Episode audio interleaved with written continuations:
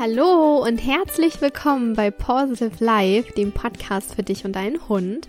Wir sind Lisa und Kiki. Hallöchen und schön, dass du zu einer neuen Folge mit uns eingeschaltet hast. Wir möchten heute über ein Thema mit euch reden, über das vermutlich noch nie jemand so wirklich gesprochen hat, ähm, was Lisa und mich aber persönlich total interessiert und das ist das Thema Hochsensibilität bei Hunden. Ja. Hat das jemals schon mal jemand hinterfragt, dieses Thema? Ich glaube nicht. Uns kam das einfach so und wir dachten, boah, da müssen wir jetzt mal eine Podcast-Folge drüber Eben, machen. genau. Also wenn man auch so ein bisschen im, im Internet rumstöbert, findet man eigentlich fast nicht so wirklich was dazu. Aber ich dachte, ich, also ich fand das eine mega coole Idee für eine, für eine weitere Podcast-Folge. Und in der letzten Zeit haben wir uns eben ganz, ganz viel mit der Frage beschäftigt und auseinandergesetzt. Jetzt nicht in Bezug auf die Hunde oder so, sondern eben auch auf uns Menschen. Und ähm, leider gibt es, soweit wir jetzt wissen, keine wissenschaftlichen Studien zu dem Thema, beziehungsweise generell nicht viele Studien zum Thema Persönlichkeitsentwicklung beim und mit dem Hund.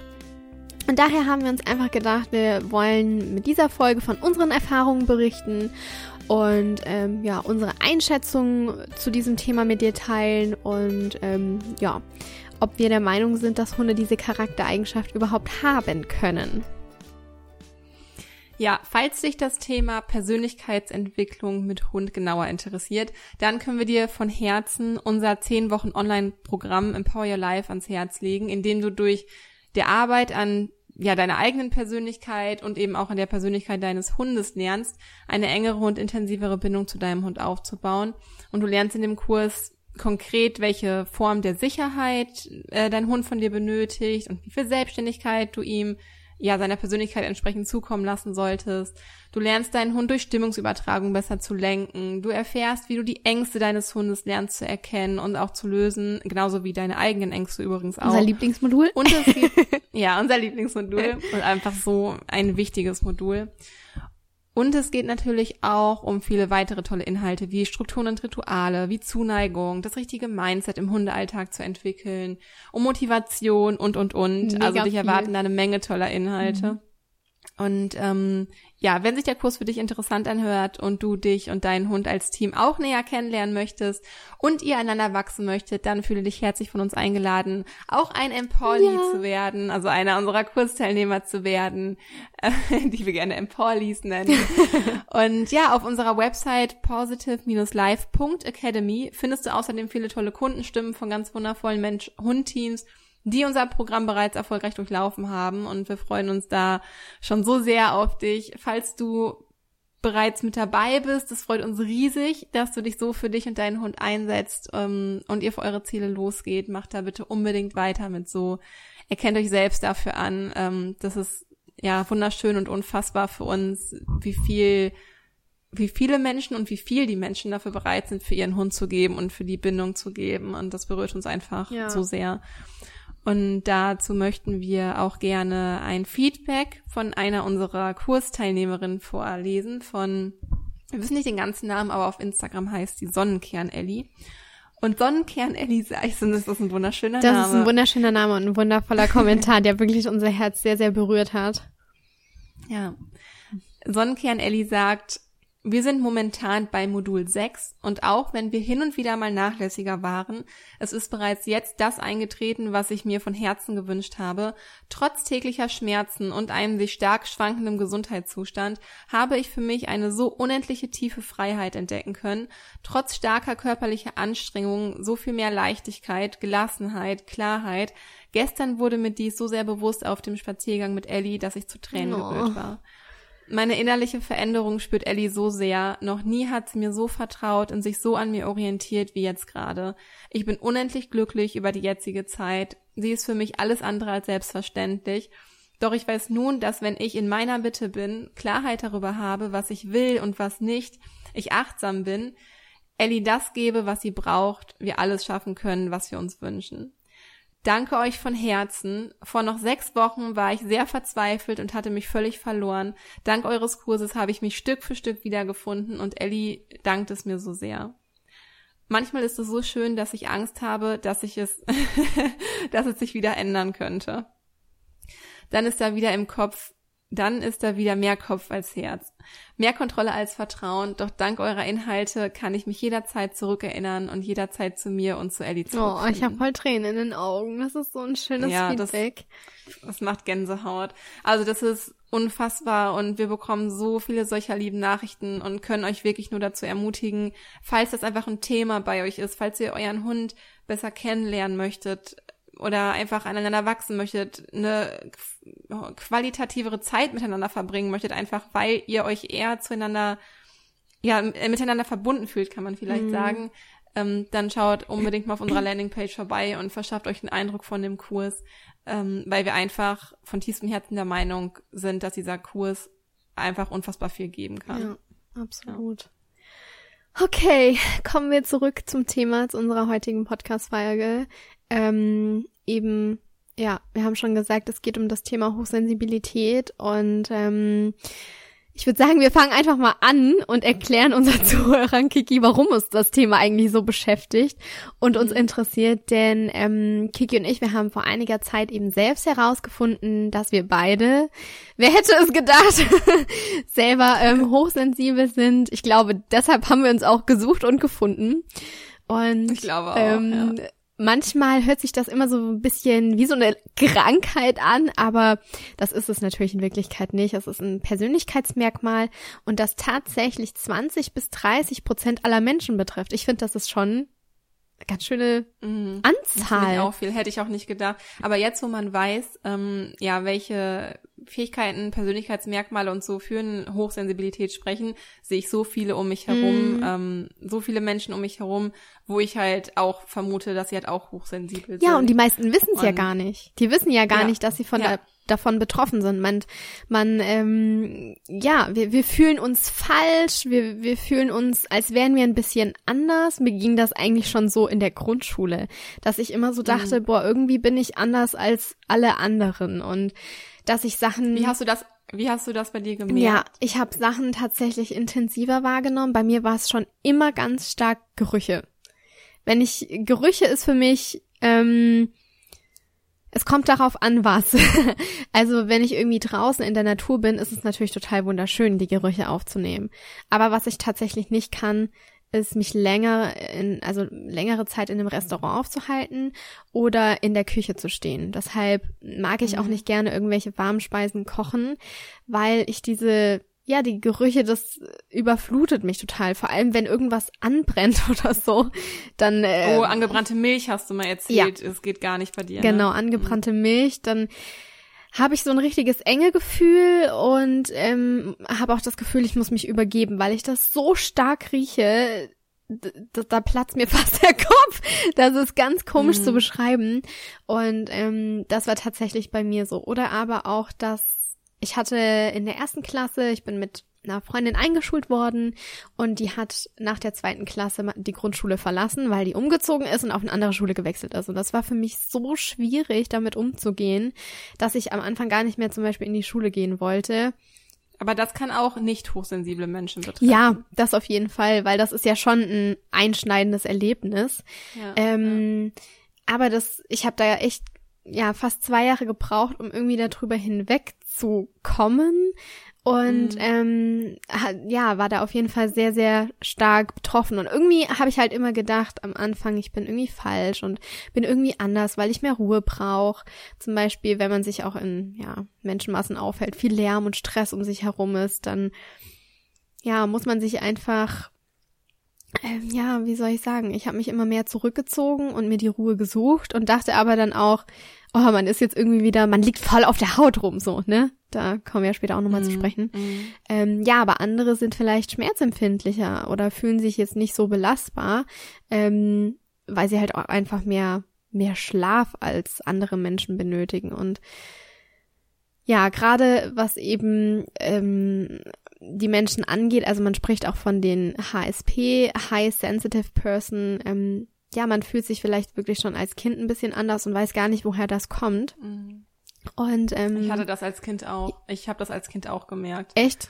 Und also bei den allermeisten mh, mm, äußert sich das tatsächlich schon im Kindesalter. Okay. So, ich habe als Kind schon mega viel gegrübelt und mhm. Sachen hinterfragt. Also wirklich so existenzielle Sachen, Sinn sinnfragend, sinnsuchende Sachen, wie sagt man das? Mhm. So quasi der Sinn des Lebens mhm. schon oder ähm, mir ganz viel Sorgen gemacht. Auch so was so Perfektionismus und sowas angeht, wenn ähm, ja, wenn die Hausaufgaben nicht irgendwie richtig waren oh, oder man ja. Angst hatte, dass die falsch waren, Fehlersensibilität Ja, und so weiter. ja. Ähm, be- äh, ich würde sagen, wir, wir sind gerade an, einer- an einem guten Punkt, wo wir da mal wechseln, ähm, wo wir wirklich mal genauer auf die Fähigkeiten und Persönlichkeitseigenschaften wirklich eingehen, ähm, die hochsensible Menschen ausmachen, weil genau anhand dieser Fähigkeiten und Persönlichkeitseigenschaften möchten wir letztendlich dann einmal auf die Hundeseite wechseln Mhm.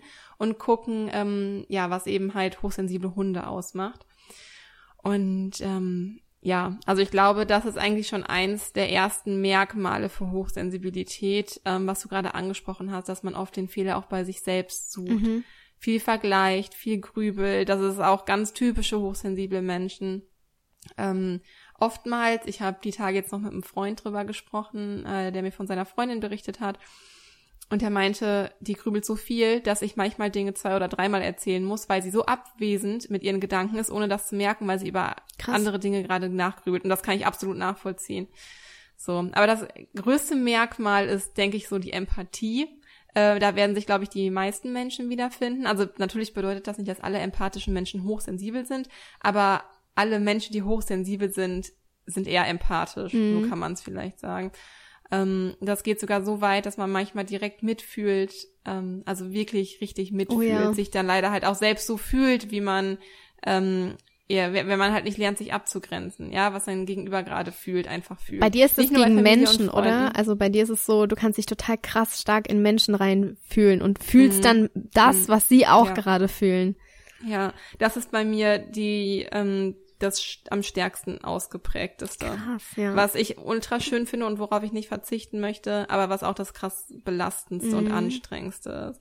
Also klar, manche Menschen haben das nur bei Familie und Freunden. Ich persönlich habe das auch bei fremden Menschen. Ich habe das bei Tieren. Das geht auch teilweise hin, genau bei Tieren. Das geht auch hin bis zu richtigem Weltschmerz, Mhm. dass man halt einfach wirklich äh, zum Beispiel Kinder in Afrika, hungernde Kinder in Afrika oder Tiere in Afrika oder wo auch immer, ähm, weil man am liebsten versuchen würde, die ganze Welt zu retten und von einem Bösen zu befreien. Das bedeutet natürlich jetzt nicht, dass irgendwie hochsensible Menschen alle gut sind und alle Menschen, die nicht hochsensibel sind, schlecht sind oder so. Nur man, man sieht das nicht, dieses Leid in der Welt und kann sich da aber ein bisschen objektiv drauf einstellen und, oder kann sich davon abgrenzen, so wie es in Anführungsstrichen normale Menschen machen, sondern man fühlt den Schmerz einfach richtig tief in sich und weint dann auch deshalb Ja. zum Beispiel. Ähm, genau, was die Empathie angeht, da ist dieser Punkt ist bei mir halt am stärksten ausgeprägt. Geruchsempfindlichkeit habe ich zum Beispiel auch, aber längst nicht so stark Mhm. wie du, Lisi. Und genau, also um einmal jetzt auf die Fähigkeiten von Hochsensiblen einzugehen, nochmal kurz zusammenzufassen, wir können die einfach mal so zusammen durchgehen. ja. Und zwar haben wir da zum einen die verstärkte Wahrnehmung von Details, also sowohl Sinneswahrnehmung als auch der Blick für Kreatives und Ästhetik. Mhm. Ich glaube, Ähm, was auf uns beide zutrifft, das ist der Perfektionismus. Da, also Ja, ich finde, stimmt. wir haben uns schon gut gemacht, aber Mhm. ähm, ich glaube, das ist schon auch stark bei uns ausgeprägt und eben auch die die äh, ja Fehlersensibilität. Ähm, ja, habe ich krass bei Rechtschreibung zum Beispiel, Mhm. weil ich es überhaupt nicht haben kann, wenn Texte falsch geschrieben sind. Kiki korrigiert immer meine Komma. ich setze sie nämlich immer Ja, willkürlich im Text.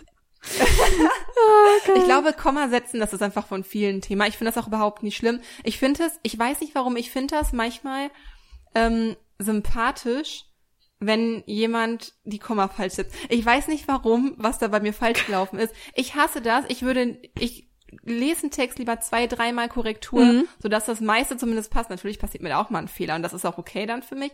Aber ich hasse das. und beim, was den Perfektionismus angeht, ähm, da sind wir ganz, da lagen wir uns, glaube ich, lange selbst im Weg. Gerade als Standen wir mit. Positive Life Coaching an. Aber wir können uns auch im Weg legen. Sie ähm, standen uns selbst im Weg, Ja. genau. Du musst immer so perfektionistisch sein, Lili. Kannst dich hier noch mal so unperfekt mit äh, im Weg liegen. Scherz.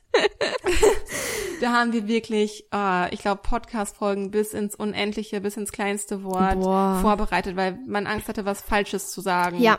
Oder und sich dann ähm, recht gesagt, zu fertigen. Und jetzt ist es Ja. halt so, dass wir halt auch mal Folgen machen, wo keine wissenschaftlichen Studien dabei sind. Wir halt aber die Erfahrung gemacht haben, weil wer sagt schon, dass es immer alles belegt sein muss. Man kann ja auch von seinen Erfahrungen berichten. Ne? Ja. Also da haben wir echt Ja. viel gelernt. Hat, ja. Aber auch einfach dadurch, dass wir reflektieren konnten, warum das bei uns so ist und dass es halt nichts Falsches an uns ist, sondern einfach gelernt haben, da besser mit umzugehen insgesamt.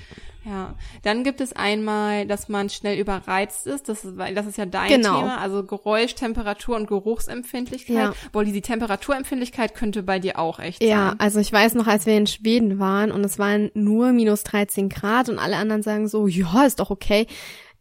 Ihr könnt euch nicht vorstellen, wie ich gefroren habe. Ich habe gedacht, meine Jeanshose, die ist mir an meine Beine gefroren. Ich stand da, ich war eingepackt, mein ganzer Schal, ich hatte wie ein Turban auf dem Kopf, hatte den Schal um den Kopf gewickelt, die Mütze aufgezogen, sodass nur noch meine Augen Ja. rausgeguckt haben, weil mir so Aber kalt war. Aber nicht nur in so extremen Sachen, sondern es ist auch so oft ähm, damit telefonieren, Ja. dass es irgendwie zu kalt irgendwie in der Wohnung ist, obwohl, weil ich, für mich wäre es wahrscheinlich nicht zu kalt oder so, ähm, aber dass du da einfach schneller drauf reagierst. Ich habe immer kalte Als Füße. Und Leute, die ich hab das- immer kalte Hände, ich Ja. sitz immer irgendwie da mit einer Wärmflasche. ähm, das ist, das gehört schon zu mir dazu. Ja, Also da bin ich, da bin ich echt froh, dass ich Geräusche, Temperatur, Geruchsempfindlichkeit nicht habe, eher Lichtempfindlichkeit, wenn ich eh schon angeschlagen bin. Mm. Ja. Zum Beispiel, wenn man Migräne, das ist aber auch ein typisches Migränemerkmal oder Ja. so. Ähm, aber dass das Licht eher dazu führt, dass es ein Auslöser ist, um hinter Migräne zu Ja. bekommen. Ja. kenne Ähm, was es auch noch gibt, ist eine höhere Schmerzempfindlichkeit. Das habe ich zum Beispiel bei heißen Sachen. Okay, wie Also äußert sich das? Sachen, Sachen, die zum Beispiel irgendwie das Blech vom Backofen anzufassen. Luki kann das manchmal einfach so anfassen mit seinem Ich traue mich bloßen das gar Händen. nicht. Und ich kann, ich kann das nicht. Also ich, bei mir setzt da, glaube ich, Schmerzempfindlichkeit eher ein. Okay. So.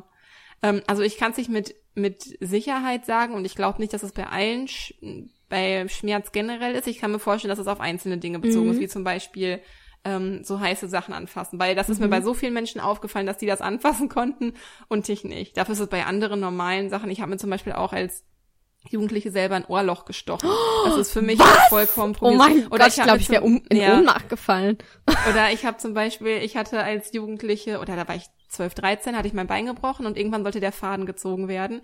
Oh. Und ähm, dann ist beim Fadenziehen ist der Faden gerissen. Oh. Und das war halt so ein, ich weiß nicht, was das für ein Material ist, so ein Nylonfaden, Ja, kann, kann das sein? sein. Irgendwie so ein blauer auf jeden Fall, nicht einer, der sich selbst auflöst. Und dann bin ich da ein paar Monate oder Jahre, ich weiß es nicht mehr genau, mit so einem blauen Strich an meinem Bein rumgelaufen, Ach, den weil man konnte den Faden man nicht konnte. rausmachen mehr? Nee, also der Arzt meinte damals, er würde das jetzt einfach so drin lassen. Und ich war zwölf und mir war Okay. übel, weil der Faden gerade gezogen wurde. Das war mir scheißegal in dem Moment. Und dann habe ich irgendwann eine Nadel genommen Mhm. und an mein Bein quasi operiert und den Faden da selber rausgepult. Sowas kann ich überhaupt gar nicht. Also mir wird zum Richtig Beispiel auch, eigentlich. wenn ich die, das hatte ich dir im Urlaub erzählt, wenn ich mir die Nagelhaut vor meinen Nägeln zurückschieben muss, wird mir schwindelig und ich muss mich hinsetzen. Das geht gar nicht. Alles, was meinen Körper betrifft und irgendwie so, ähm, ja, mir Aua tun könnte, boah, nee.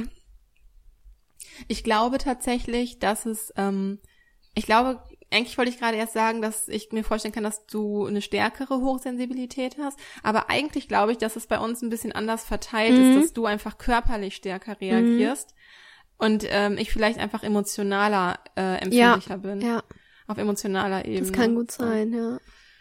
Mm, Dann gibt es noch die Anfälligkeit für Stresskrankheiten. Das ist bei mir zum Beispiel ganz, ganz lange die Migräne gewesen. Oh, wenn ich ans Großraumbüro zurückdenke und da war alles laut und dann war es da auch noch warm und stickig und dann hatte man viel zu tun und es war hell oder so, das alles in Kombination.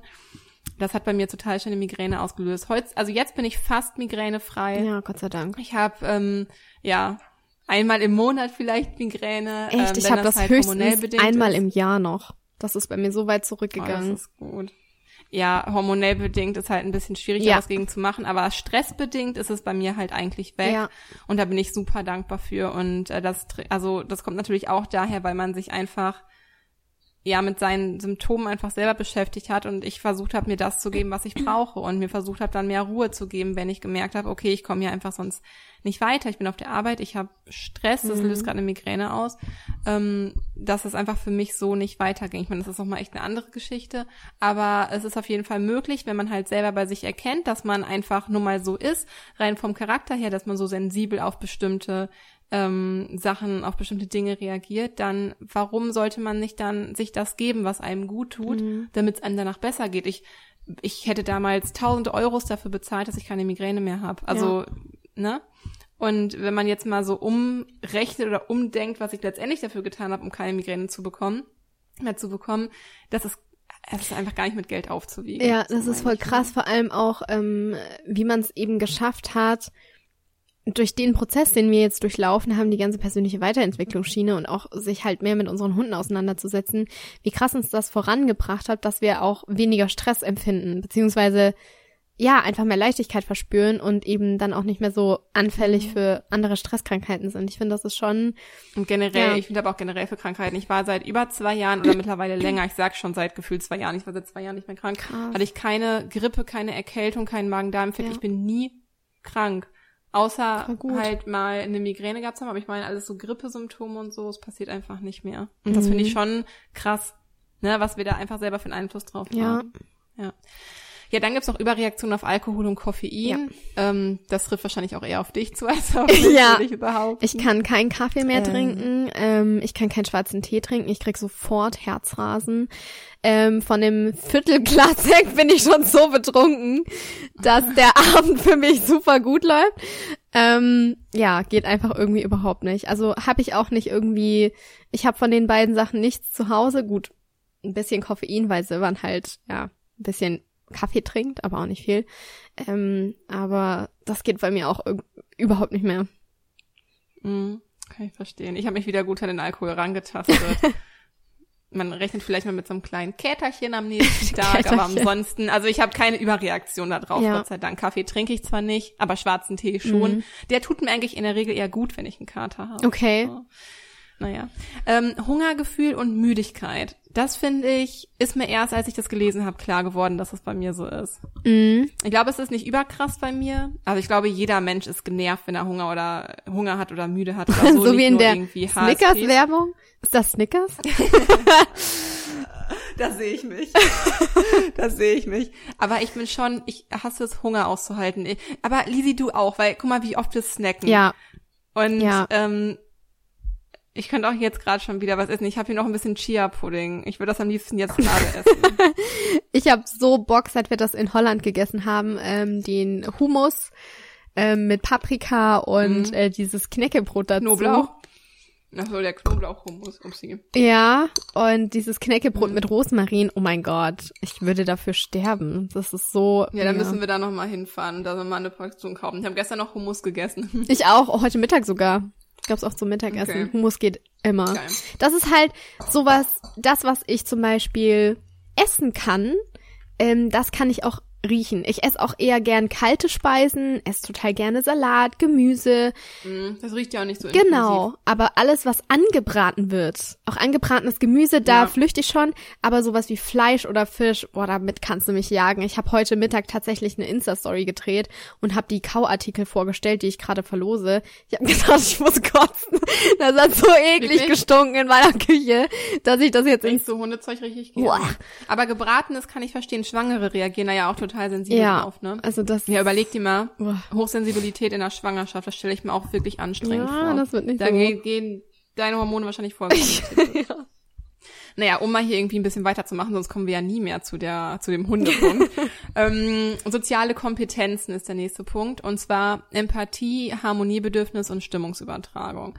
Und zum Thema Empathie habe ich ja gerade schon was gesagt.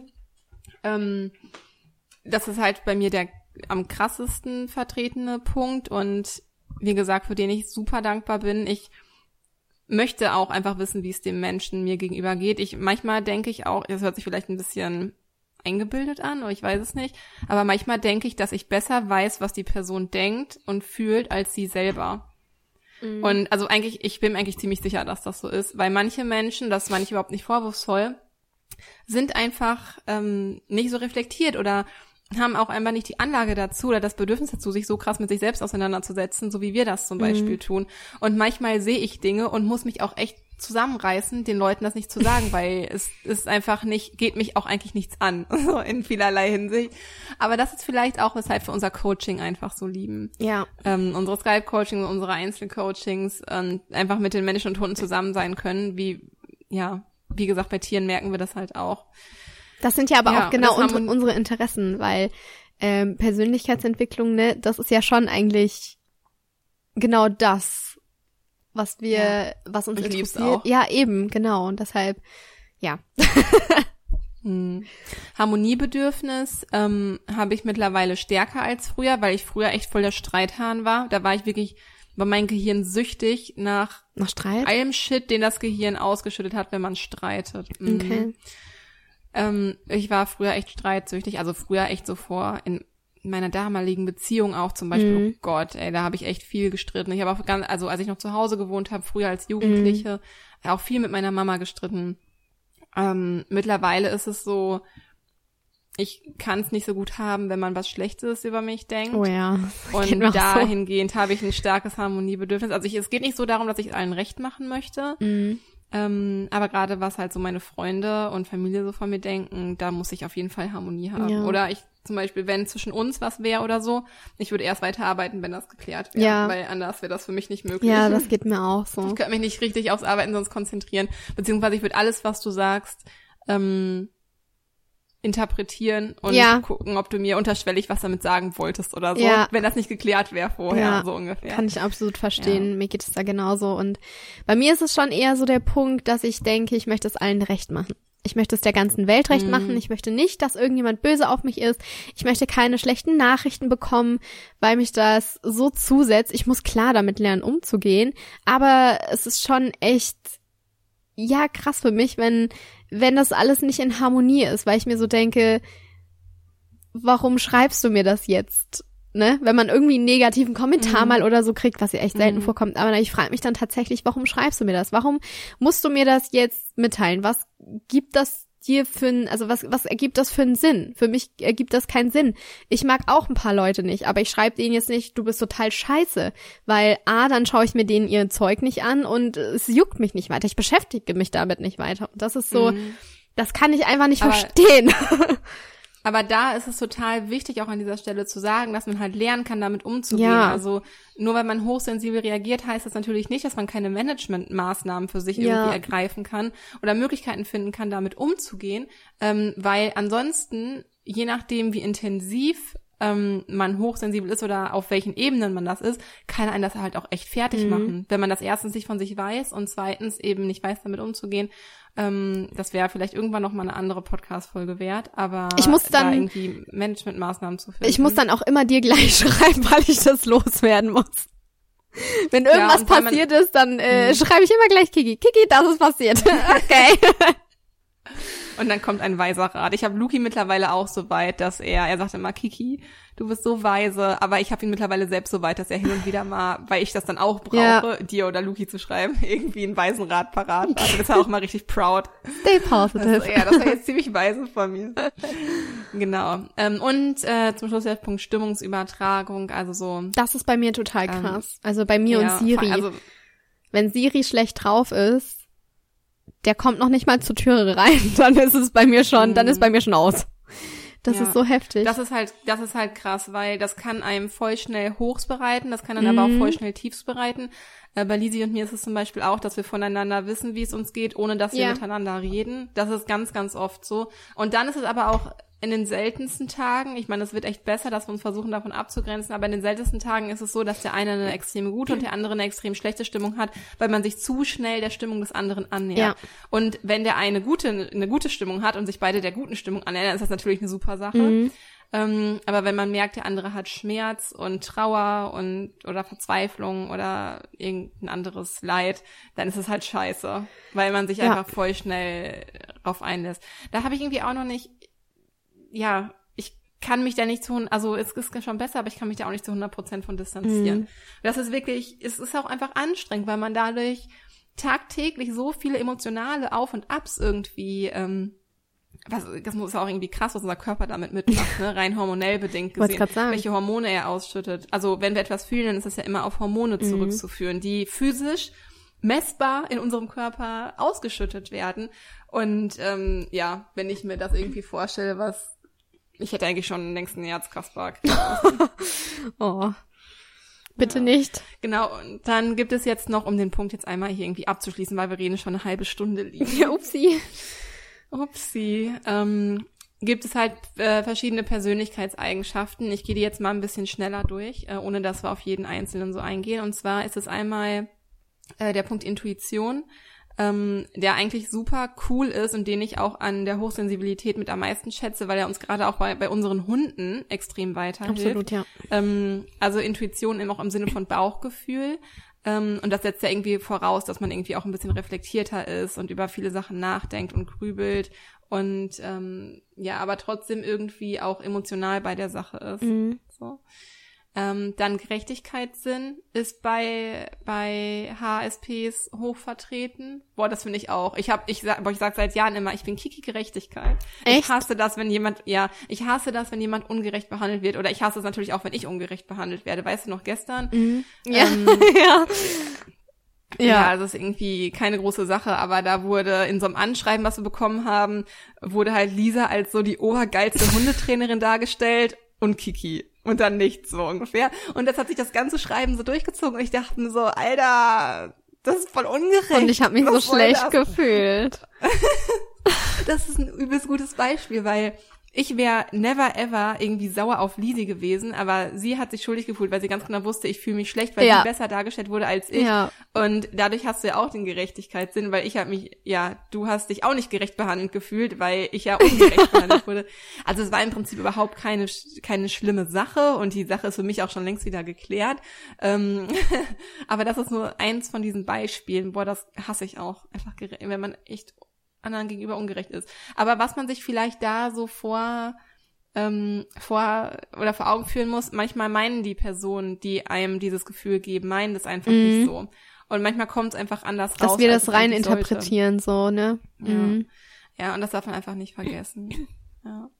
Ähm, genau, dann gibt's noch den Punkt Sinnsuche. Den habe ich immer ganz, ganz, ganz schlimm, wenn ich Migräne habe. Dann hinterfrage ich alles. Dann hinterfrage ich alles. Mhm. Ich Dann weiß. hinterfrage ich mein Leben. Dann hinterfrage ich Positive Life. Ich hinterfrage meinen Job, meine Gesundheit, Nala, einfach alles. Boah, da bin ich richtig schlimm. An dem Tag kann man mich wirklich vergessen. Mhm. Das geht mir tatsächlich nur so, wenn irgendwie Finn einen schlechten Tag hat. Dass ich dann wenn wirklich, Finn einen schlechten Tag ja, hat. dass ich dann ähm, alles Mögliche hinterfrage. Oder wenn ich merke, ich bin ähm, äh, überlastet, überfordert. Ja, wenn bei dir zu viele Themen sind, Genau. ist das bei dir auch. Wie zum Beispiel mit dem Thema Nachhaltigkeit und vegane Ernährung und so Oh. weiter im Moment. Und dann, dann viel. fange ich da echt an, nach dem Sinn des Lebens zu suchen und bin auch ein bisschen verzweifelt, aber hab dann ja Gott sei Dank dich. Was mir da geholfen hat, Lisi, ist, sich vor Augen zu führen, dass das nur eine aktuelle Momentaufnahme Mhm. ist. Also ähm, gerade wenn ich diesen einen Tag im Monat habe, wo es mir so geht, dann weiß ich, okay, es ist morgen wieder vorbei. Ja. Und deswegen treffe ich an dem einen Tag auch keine Entscheidung, also zumindest keine ähm, ja, komplexen Entscheidungen oder wichtigen Ja. Entscheidungen oder so, weil ich die nicht neutral oder objektiv betrachten kann. Ja. Und mir hilft es dann immer, dass ich ganz genau weiß, okay, das ist morgen wieder anders oder das geht wieder weg. Ja. Das ist aber auch das Einzige, was dann hilft, so ungefähr. Ansonsten, finde ich, sollte man sich an dem Tag einfach die Ruhe geben, die man braucht, wenn das einem weiterhilft. Oder einfach sich nicht mit neuen, nicht mit neuen Themen irgendwie sich Ja. zu konfrontieren. Weil das ist auch so ein, so ein ähm, Ding bei High Sensitive Persons, dass die ähm, einfach auch länger brauchen, um die ganzen Sinneswahrnehmungen zu verarbeiten, einfach weil wir viel intensivere und stärkere und mehr äh, Sinneswahrnehmung haben als andere Menschen, uns viel mehr Details irgendwie auffallen und dadurch hat man natürlich auch viel mehr zu verarbeiten. Mhm. So. Genau. Okay, ich bringe das jetzt kurz zu Ende. Also dann haben noch Naturerlebnisse und Kunst einen großen Einfluss. Es gibt eine ausgeprägte Kreativität und Analysefähigkeit ähm, als Persönlichkeitseigenschaft. Oh, dann eine Scanner-Persönlichkeit. Das bist das du. bedeutet, dass man, ja, aber du hast auch viele verschiedene Mhm. Interessen. Also das liebe ich aber auch, muss ich sagen. Ähm, Scanner-Persönlichkeiten sind Menschen, die total viele verschiedene Interessen haben, die aber auch schnell ihre Interessen wechseln. Also nicht so zum Beispiel ihr Leben lang Fußball spielen oder ihr Leben lang Klavier spielen oder was weiß ich, sondern man kommt von Höcksken auf Stöcksken. Dann du ein Buch. Das finde ich so witzig, da- das kenne ich nämlich. Also das sagt man bei uns gar nicht. Das Sprichwort, das ist auch irgendwie ein dämliches Sprichwort. Ich lese zum Beispiel immer gleichzeitig über zehn Bücher, Ja. weil in dem einen Buch, dann lese ich da noch was und dann, oh, das muss ich auch noch mal kaufen, das Buch, dann fange ich das an zu lesen. Also die meisten Bücher äh, habe ich so bis zur Hälfte durchgelesen und dann kam wieder irgendwie so ein neues. Ähm, und ich liebe das, verschiedene Interessen zu haben. Aber auch hier ist dann halt wieder ähm, man muss das auch alles wieder verarbeiten und Zeit geben, irgendwie sich damit auseinanderzusetzen. Und dann kommt irgendwie schon wieder die nächste Sache, die einen interessiert. Ähm, Mhm. Also das ist auch so ein, so ein typisches Ding äh, für HSPs. Und dann eben Verbundenheit zu Freunden, Familie, Verbundenheit zu Tieren, Verbundenheit zur Natur. Mm, Das ganze Thema Bindung eigentlich, Mhm. und das ist auch ein schönes Thema gleich bei Hunden. Ähm, genau, also, oh mein Gott, ey, die Folge wird echt lang. Ich dachte, das wird eine kurze Dachte Folge. ich auch. Ähm, also so viel. Ähm, wir wollten jetzt eigentlich gar nicht so krass intensiv auf die Hochsensibilität bei Menschen eingehen, aber gerade fühlt es sich für mich irgendwie trotzdem gut an, das getan zu haben, Mhm. weil es ja, wie du schon gesagt hast, 20 bis 30 Prozent aller Menschen sind hochsensibel, wissen aber nichts davon. Ich, wie gesagt, das ist keine Krankheit oder so, aber einfach dadurch, dass, dass man davon über, von sich weiß, dass das so ist, fühlt man sich plötzlich nicht mehr falsch und man weiß, es ein Drittel der Leute geht's auch so. Ja, und Ja. ich bin überhaupt nicht alleine. Ich, anderen Menschen geht's genauso und ich habe mich so lange alleine damit gefühlt. Ich dachte immer, ich wäre falsch und anders und ich wäre merkwürdig. Also ich hatte trotzdem immer viele Freunde zum Beispiel und ich wurde nie anders behandelt oder so, aber ich habe mich innerlich in mir drin, wusste ich, dass andere nicht so viel grübeln wie ich. Also als Kind wusste ich das schon, dass andere nicht so viel grübeln wie ich oder so viel Gedanken haben wie ich. Luki sagt immer, Kiki, die kann, die hat nie keine Gedanken im Kopf, das geht einfach nicht. Die, der Kopf explodiert, mein Kopf wird explodieren, wenn ich du wäre, sagt er mir immer, Ja. weil ständig Gedanken da sind, weil einfach man über so viel sich Gedanken Aber ich finde das- und das ist einfach Ja. Nee, sag erst. Ich wollte nur sagen, es ist uns nur wichtig gewesen, da einmal auch auf der Menschenebene und nicht Hundeebene erstmal darauf einzugehen, weil natürlich, wenn man hochsensibel ist, sich auch viel mehr auf den Hund nochmal überträgt. Gerade wenn der Hund auch sensibler ist. So, und ich kann mir vorstellen, dass man aber auch dann eine richtig krass enge Bindung haben kann, wenn beide Parteien ultrasensibel sind. Obwohl es da auch gefährlich ist, was wieder so negative Stimmungen angeht Ja. und äh, annehmen angeht. Aber ähm, deswegen, sorry für die etwas längere Folge schon wieder, aber das war uns jetzt echt wichtig noch zu sagen. Absolut. Und ich finde es auch noch wichtig zu sagen, dass selbst wenn ähm, du als Zuhörer jetzt nicht hochsensibel bist, aber vielleicht ähm, wir dir jetzt ein Bewusstsein dafür geschaffen haben, dass vielleicht Menschen in deinem Umfeld hochsensibel sind, dann kann man halt eben auch lernen, also dann weiß man eben eher mit den Menschen umzugehen und hat dann halt ein, ein, besseres Bewusstsein dafür, beziehungsweise weiß vielleicht, was mit den Menschen los ist, zum Beispiel, warum sie vielleicht um zehn schon von der Party verschwinden, weil halt einfach die Reize zu viel sind und dass sie das gar nicht, Das könnte mir zum Glück nicht passieren. dass sie das zum Beispiel nicht böse meinen, aber ähm, Ja. ja. Ne? Also ich finde das auch ganz gut, selbst wenn jetzt ähm, viele dabei sind, die eben nicht hochsensibel sind, einfach das mal gehört zu haben und eben so ein Bewusstsein dafür zu schaffen, Mhm. dass bestimmt der ein oder andere in, im Umfeld ähm, ja dieses Persönlichkeitsmerkmal haben könnte.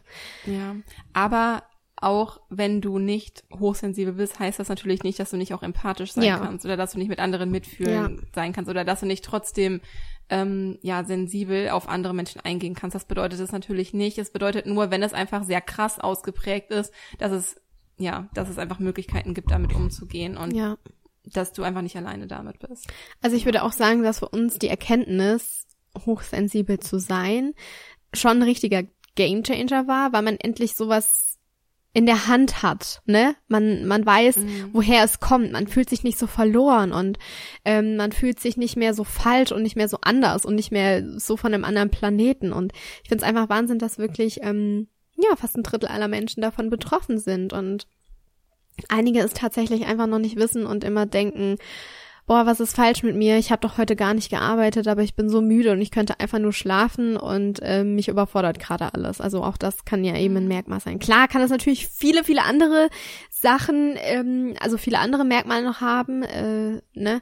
Aber ähm, mir geht es zum Beispiel so, wenn ich total überfordert bin, dann brauche ich einfach so viel Ruhe und ich finde es einfach gut, das für mich erkannt zu haben, dass ich mehr sensibel bin als andere weil man dann auch aufhört, sich selbst so zu verurteilen und zu sagen, oh, du bist ja schwach und andere, die sind ja viel mehr belastbar. Das hat sich bei mir schon echt eingestellt und dass man sich auch die ja, Ruhe. Wenn man es hochrechnet, ist auch gar nicht so ist. Ja. Das ist, ist eigentlich gar nicht und so. dass man sich auch die Ruhe eingesteht. Ich habe das vor kurzem auch zu Kiki Mhm. gesagt, dass ich mir mittags momentan zwei Stunden Zeit nehme. In den zwei Stunden esse ich, in den zwei Stunden schaue ich mir vielleicht ein YouTube-Video, lerne ich, mache eine Meditation, mache Yoga oder gehe mit den Hunden raus. Irgendwas, was mir in diesen zwei Stunden gut tut. Und in diesen zwei Stunden wird halt eben nicht für Positive Life gearbeitet. Und sich zu erlauben, auch mal diese Ruhe sich zu nehmen. Das bedeutet ja nicht, dass wir faul sind und irgendwie nichts zustande bringen, sondern ähm, das habe ich dir auch vor so kurzem oft genug, gesagt. dass wir bis in die Nacht arbeiten. Ja, das habe ich dir aber auch vor kurzem gesagt, dass es einfach gut ist, sich lieber mal einen Raum zu, also Raum zu nehmen, sich die Zeit zu nehmen, zur Ruhe zu kommen, um dann wieder viel effektiver weiterarbeiten zu können. Mhm. Also wie wenn man Ja. irgendwie ähm, durchpowert. Und ja, der Blick auf sich Ja. selbst ist einfach super, super wichtig. Und ähm, dieser, dieses Bullshit FM im Kopf, dieser negative Selbsttalk, der macht uns einfach kaputt. Und ähm, macht uns, ja, macht uns einfach kaputt. Und das ist einfach, ähm, wie soll ich sagen, ähm, sollten wir lassen. Es ist halt nicht der Fakt, dass man sensibel ist, das, was einen Genau. so kaputt Ja. macht, sondern einfach, weil wir das als negativ bewerten Genau. und negativ zu uns selbst reden und uns selbst nicht gut behandeln. Das ist das, was uns kaputt macht. Aber dadurch, dass wir es halt einfach wissen und uns verstehen, ähm, warum, warum wir sensibler Mhm. sind, können wir uns halt einfach besser das geben, was wir in dem Moment brauchen. Man muss ein bisschen lernen, das bei sich zu erkennen und da so ein bisschen geschultes Auge für entwickeln. Aber dann kann man da halt lernen, mit umzugehen. Und ich weiß nicht, wie es dir geht, Lisi, aber ich möchte nicht nicht hochsensibel sein, also ich möchte es nicht Mhm. tauschen wollen. Geht mir genauso. Also ich bin da sehr dankbar für für die Eben, weil es ist ja, ja, für dieses Persönlichkeitsmerkmal. genau, es ist ja keine Strafe, es kann auch eben ein Segen sein, weil wir eben einfühlsamer sein können, können, ne? Weil man vielleicht in dem, in, zu diesem Zeitpunkt die richtigen Worte findet, weil man sich gerade richtig genauso reinfühlen kann. Also das hat alles, ich finde immer, das ist so ein bisschen harsh, aber Fluch und Segen zugleich. Es kommt natürlich auch Mhm. darauf an, was man daraus macht, aber ich finde es auch wichtig, ähm, dass man sich vielleicht mit anderen HSPs austauscht. Ich finde, das kann auch total Ja. hilfreich sein, um einfach so ja, sich so nicht, nicht alleine zu fühlen und vielleicht auch seinen Alltag ein bisschen anders zu strukturieren und damit anders umzugehen. Und auch wir, uns geht es häufig so, dass wir uns gegenseitig daran erinnern müssen, ähm, Mhm. Dass, dass wir eben hochsensibel sind, dass wir einfach auch ein bisschen mehr Ruhe brauchen. Bestes Beispiel, Kiki hat es schon angesprochen, wir, ich beschäftige mich gerade viel mit, Thema, mit dem Thema Nachhaltigkeit, Minimalismus, vegane Ernährung und so weiter und so fort. Und ich habe das überhaupt gar nicht gemerkt, dass mich das so ähm, überwältigt hat, dieses ganze Thema. Und ich war so müde und so kaputt, dass ich mittags einfach nur mich ins Bett legen wollte und meine Ruhe brauchte. Und dann meinte auch Kiki zu mir, Lisi, ganz ehrlich, du darfst nicht vergessen, dass du halt auch schon ähm, hochsensibel bist und dass dich das Thema einfach nicht Sehr beschäftigt. beschäftigt, genau, das ist das richtige Wort, dass es dich mehr beschäftigt und dass du einfach mehr Zeit brauchst, um das zu verarbeiten. Und man vergisst das schon ganz gerne, man will sich das nicht so eingestehen, aber ähm, ja, es, es war einfach gut, das wieder zuzulassen und zu sagen, okay, ist es wirklich so, mich hat das zu stark, weil ich wahrscheinlich auch zu viel zu schnell konsumiert habe, was natürlich halt interessant war, ne? Ähm, Ja, das ist halt, das ist genau das, was du gerade meinst. Das ist Fluch und Segen auf der einen und auf der anderen Seite. Ja. Und ähm, ja, aber das ist halt, das ist halt auch wieder das Geile an unserer Arbeit. Wir verstehen uns gegenseitig. Der eine hilft dem anderen eben ja wieder auf die Sprünge, wenn man es vergessen hat, erinnert einen mal wieder an das, was wichtig ist, holt einem das so ein bisschen ins Bewusstsein zurück. Sagt auch dem anderen, es ist völlig okay, wenn du mal eine Pause brauchst, weil wenn man so denkt, oh, wenn man jetzt eine Mhm. Pause macht, dann ähm, arbeite ich nicht für Positive Life, was könnte Kiki denken? Aber wir haben halt beide, also wir haben beide das Verständnis eben füreinander und ähm, ja, deshalb schätze ich und liebe ich unsere Arbeit und auch unsere mega coolen Gespräche, die sich daraus auch immer ergeben. Mhm. ja, das ist, ähm, ich, ja, ich glaube, dass die Arbeit würde sich weitaus schwieriger gestalten, würde man mit einer Person zusammenarbeiten, die da einfach ein bisschen objektiver ist. Und ähm, ja, es gibt ja quasi einmal so die kreativen, empathischen und dann gibt es quasi so die Analytiker, die, die gut mit Zahlen umgehen mhm. können. Wisst ihr sowas, was ich meine? Ähm, eigentlich ist es ganz gut, dass es bei uns beiden so aufgeteilt ist. Ja. Ich meine, wir haben ja auch viel privaten Talk oh ja. beim Arbeiten dazwischen. Oh ja. Das gehört einfach für uns dazu, das ist unsere Philosophie und das finden wir auch einfach unfassbar wichtig. Ja. Auch sich die und, Zeit dafür ähm, zu nehmen, das zu mhm. machen. Ja. Ja. Ja, wir möchten ja in dieser Folge eigentlich in erster Linie auf die Hochsensibilität bei Hunden eingehen, also ursprünglich. Aber wie ihr wisst, gehört da immer auch der Halter zu. Und wie ihr wisst, gehören da immer auch Kiki und Lisa genau. zu, die manchmal vielleicht ein bisschen weit ausholen. Ähm, daher bis hierhin also erstmal die groben Grundlagen zu diesem Thema. Grob. Ich lese auch aktuell das Buch, das möchte ich an dieser Stelle noch kurz sagen. Ich lese aktuell auch das Buch Hochsensibel, was tun der innere Kompass zu Wohlbefinden und Glück ähm, von der Psychologin Silvia Hake, die auch selbst hochsensibel ist, was das ganze Thema irgendwie nochmal von einer ja, nicht so einer krass objektiven Seite, sondern auch, ja, eigentlich sowohl von der subjektiven als auch objektiven Seite betrachtet. Auf jeden Fall total cool, weil sie einfach ein Verständnis dafür hat und sie erzählt auch selbst so ein bisschen aus ihrem Leben. Außerdem ist sie ausgebildete NLP-Trainerin. Ähm, das würde ich ja unbedingt so gerne mhm. mal noch lernen, NLP. Also NLP steht für neurolinguistisches Programmieren und ist einfach eine super Möglichkeit, um selbst mit seiner Hochsensibilität klarzukommen und mit seinen Sinnen zu arbeiten, also seine Sinne auch einzusetzen ähm, und also seine Gedankenkraft einzusetzen, um ja das einfach besser zu verarbeiten und sich Möglichkeiten zu schaffen, ähm, eben nicht zu viel grübeln und zu viel negative Gedanken so an sich ranzulassen. Ähm, genau, also wir verlinken euch das Buch gerne mal in den Show Notes oder ihr sucht es einfach direkt bei Amazon oder so. Ich finde das Buch bisher ganz gut, hab's noch nicht ganz durch, aber vielleicht ist es ja für den einen oder anderen etwas, der noch tiefer in das Thema einsteigen möchte oder der jetzt gerade irgendwie total die Erkenntnis hat, ähm, dass er vielleicht auch hochsensibel ist, weil als ich das zweite Mal diese Erkenntnis hatte, habe ich halt zu diesem Buch gegriffen. Ähm, also ich, wir hatten die Erkenntnis irgendwie, aber irgendwie hat sich das bei uns wieder verloren mhm. und dann bin ich wieder auf dieses ja, bin ich auf dieses Buch gestoßen und dachte mir so, oh Gott, ja, und deswegen ist das Thema auch nochmal so ein bisschen aufgekommen. Ähm, es gibt in diesem Buch auch einen Test, den man machen kann, um herauszufinden, ob man hochsensibel ist. Aber ich glaube, man findet bestimmt auch im Internet verschiedene Tests. Ich habe auch vor kurzem in der Happiness, daher kam das genau, Lisi. Ah. Ich habe das in der ah. Happiness nämlich gelesen. Habe ich auch gelesen. Da gab es, glaube ich, so eine Buchempfehlung, genau, und da habe ich auch den Test gemacht und ich dachte mir so, man muss immer irgendwie antworten, ja, nein. Ich so, check, check, check, check. Upsi. Ja, kann ich nur empfehlen. Ist aber schon eine ältere Ausgabe von der Happiness. Die letzte, oder? Also die vorletzte war das, glaube ich. Die vorletzte schon? Oder? Hm, ist ja jetzt eine neue rausgekommen. Mhm. Ne? Also Happiness ist halt so eine Zeitschrift. Ähm, so eine spirituelle Zeitschrift. Oder wie sagt man das am besten? Ja, doch, so, kann man schon So ein bisschen sagen. Spiri. Hm? Ja. ja, Spiri. Ja. Geil. Spiri, wie wir Spiris sagen. ähm, genau, also falls du jetzt irgendwie echt die Erkenntnis hattest, auch hochsensibel zu sein, falls es sein sollte, ähm, herzlich willkommen im Club. Schön, dass du da bist. Und keine Sorge, du bist einfach nicht allein. Und hochsensibel zu sein bringt auch einfach unfassbar viele Vorteile mit sich, gerade was das Zwischenmenschliche angeht. Absolut. Ähm, so viel zu dem Thema. Und jetzt. Endlich. Nach einer Dreiviertelstunde kommen wir zum Thema Hochsensibilität bei Hunden. Genau.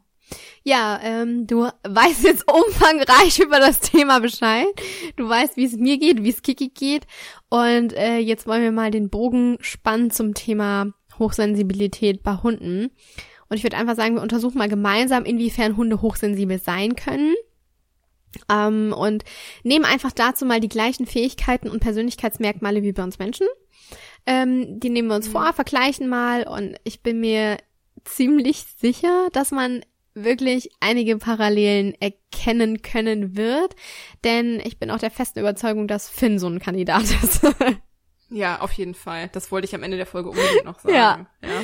Ähm, okay. Bleiben wir bei den Fähigkeiten. Und zwar, wir hatten ja die verstärkte Wahrnehmung von Details angesprochen. Also sowohl ähm, Sinneswahrnehmung als auch der Blick für Kreatives und Ästhetik. Und ähm, ja, ich denke schon, dass ähm, ja viele Hunde gerade auf dem Spaziergang empfindlicher reagieren empfindlicher Dinge wahrnehmen. Und ähm, oftmals, das kommt mir nämlich gerade, weil ich heute Morgen ein Coaching hatte mit einer Kundin, ähm, die hatte mir nämlich erzählt, ja, wenn mein Hund dann schnuppert, dann kann ich ihn nicht mehr abrufen.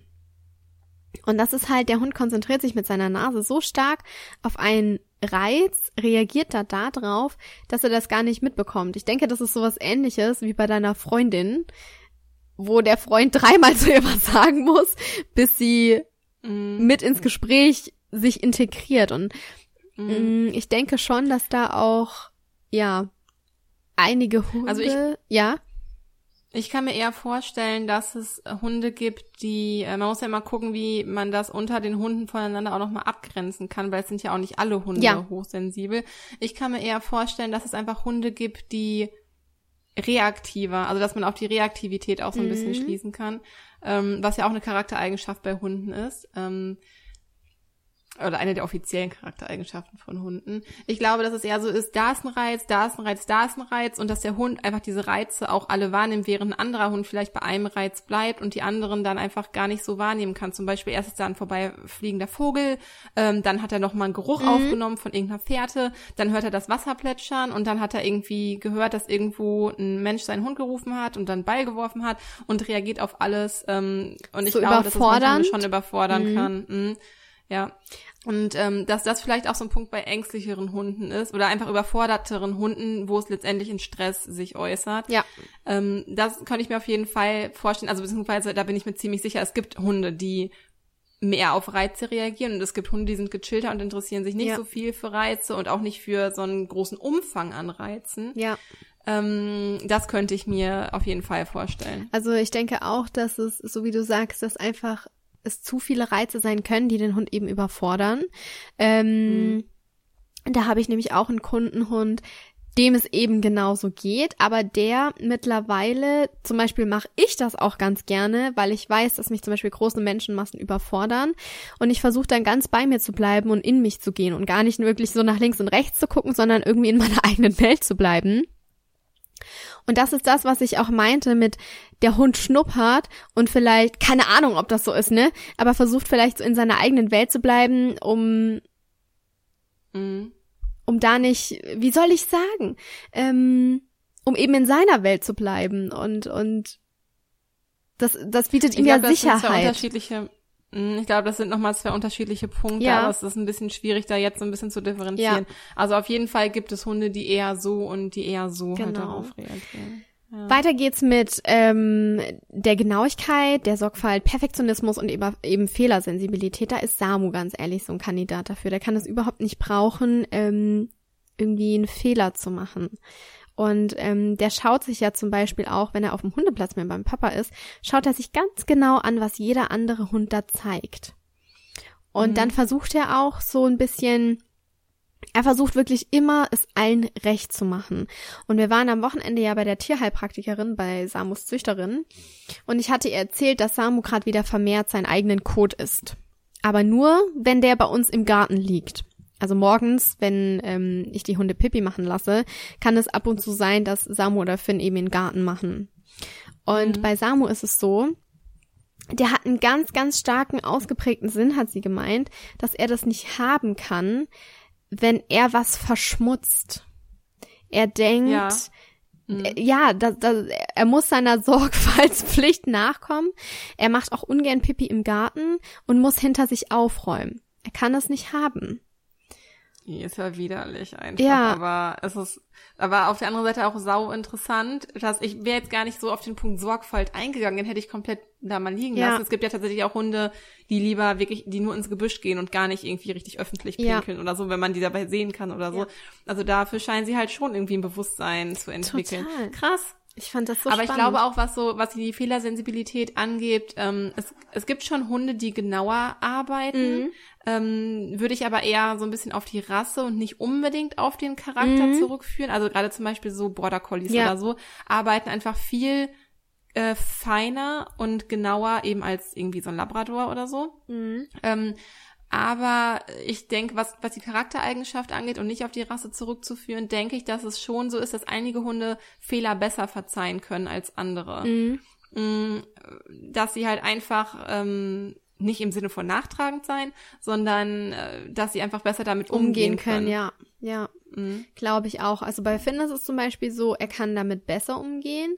Ähm, dem war früher so, wenn du den irgendwie Chefs angeschaut hast, dann hat er sich so gedacht, äh, okay, ich mache überhaupt gar nichts mehr. Mittlerweile ist es so, wenn du zu ihm sagst, äh, hallo, lass das, dann denkt er sich so, ach, ich mache halt einfach mal.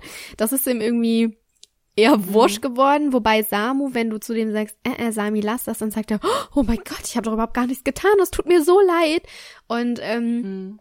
das ist, also da, da merkt man schon irgendwie krass, wie, wie, wie sensibel Sami da auch reagiert. Und wie gesagt, ich habe am Anfang gedacht, Samu isst seinen Code, ähm, weil ihm irgendwelche Nährstoffe fehlen. Aber sie hat alles Mögliche ausprobiert, ausgependelt und nachgeschaut. Und sie hat gesagt, nein, es kommt immer wieder raus, dass der Sami sagt, ich möchte mein Zuhause sauber halten, ich kann das nicht haben. Ich muss meiner Sorge, meiner Sorgfalt eben nachkommen, ich muss hier aufräumen, ich muss hier putzen. Fand ich richtig spannend. Ja. Ja, und ist auch gar nicht so weit abwegig, weil Ja. das ist schon in der Natur der Hunde, ihren eigenen, Ja. ihr eigenes Zuhause, ihren eigenen Bau Genau, auch sauber einfach zu halten. aus hygienischen Gründen und dadurch auch aus gesundheitlichen Gründen Mhm. sauber zu halten. Also das kann ich schon verstehen. Ja. Ja, kommen wir zum Thema Überreizung. Ähm, da sind wir wieder bei der Geruchsempfindlichkeit, bei Temperatur, bei Geräuschen. Also das denke ich auch auf jeden ja, Fall. Also das ist auf jeden Ja. Fall. Da reagieren Hunde auch unabhängig von der Rasse, sondern wirklich rein individuell Ja. auf jeden Fall. Ah. So, gerade irgendwie Stress ist auch des Öfteren auf Überreizung der Umwelt zurückzuführen, dass Hunde einfach nicht gut auch mit äh, vollen Räumen klarkommen, mit vielen Menschen, Mhm. auch mit vielen Gerüchen. Also bei, da spielt Geruchsempfindlichkeit natürlich nochmal eine ganz andere Oh ja. Rolle bei Hunden. Wenn ich das schon so Ähm, stark rieche, frage ich mich immer, wie stark riechen das die Hunde, ja. ey. Ja. Das ist schon Also hart. auch, auch Temperaturempfindlichkeit. Ähm, Nana reagiert zum Beispiel auch auf, wenn sich das Wetter stark, also schnell ändert oder so.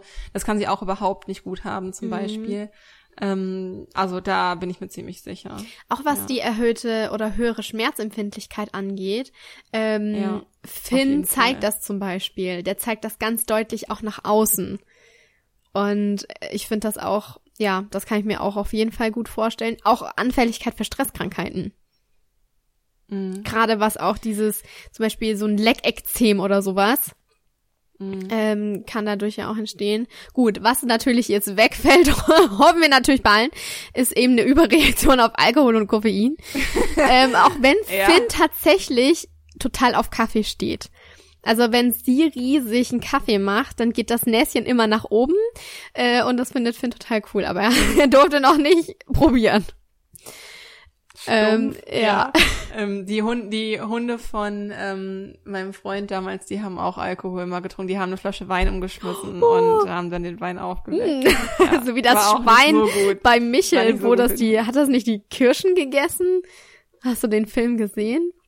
Nee, ich habe gar keinen Plan davon. Oh mein Gott! Michel aus Lönneberger?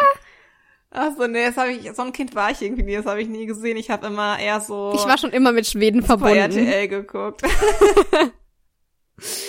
Ja. Ähm, Hungergefühl und Müdigkeit beeinträchtigen das Wohlbefinden. Also, wenn ich nach meinen gehe, da steht Punkt 6 auf der Matte, Punkt 12 auf der Matte und sagt dir, rück mal das Essen Mhm. ja, raus. aber das ist auch Gewohnheit. ja, das würde ich jetzt nicht Ähm, auf eine, auf ein, auf was Hochsensibles schieben. Ähm, aber ich kann mir schon vorstellen, dass es das gibt, weil das Mhm. sind ganz normale körperliche äh, Symptome oder körperliche Eigenschaften. Jeder Organismus hat ja, Ja. mal Hunger oder fühlt sich mal müde und deswegen glaube ich schon, ähm, dass, dass Tiere oder dass Hunde deshalb auch sensibler darauf reagieren können. Ja.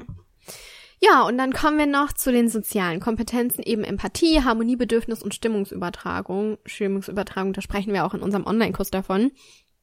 Und Mhm. ähm, ich meine, das auch in irgendeiner Studie mal gelesen zu haben, dass Hunde definitiv empathisch sein können, beziehungsweise Empathie entwickeln können. Und ähm, Also ich bin mir jetzt, also ich persönlich, aus meiner persönlichen Erfahrung bin mir zu 100 Prozent ja, safe, ja. dass Hunde Empathie zeigen Ja, können. es ist ja auch so, wenn es uns irgendwie nicht gut geht, dass der Hund das irgendwie fühlt Mhm. und an, einfach dann herkommt und ja, uns Beistand leistet und einfach, ja, weiß, dass es uns nicht gut geht und einfach uns irgendwas Gutes tun möchte. Samu möchte mich zum Beispiel dann immer zum Lachen bringen. Das ist kein Scherz. Gestern war ich total genervt.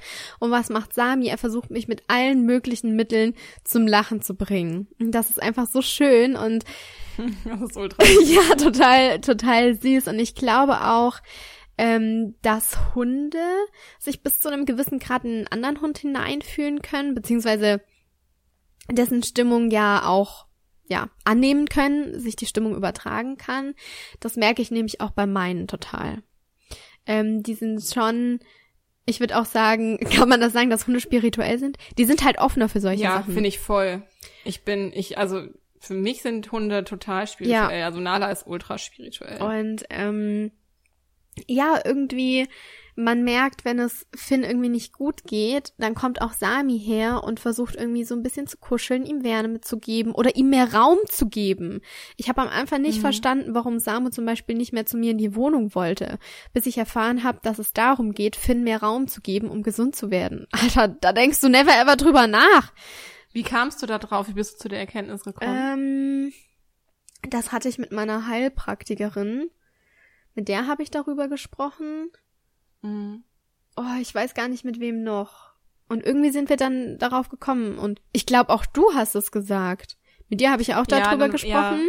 Ja. ja. manchmal hat man einen so einen Input von außen ja. und dann wird es einem plötzlich klar. Genau. Ne? Mhm. Und äh, das fand ich einfach total total schön oder aber auch das, das harmonische Bedürfnis, dass die, die Harmonie aufrechtzuerhalten. Samo ist zum Beispiel einer, der braucht ganz, ganz, ganz viel Harmonie.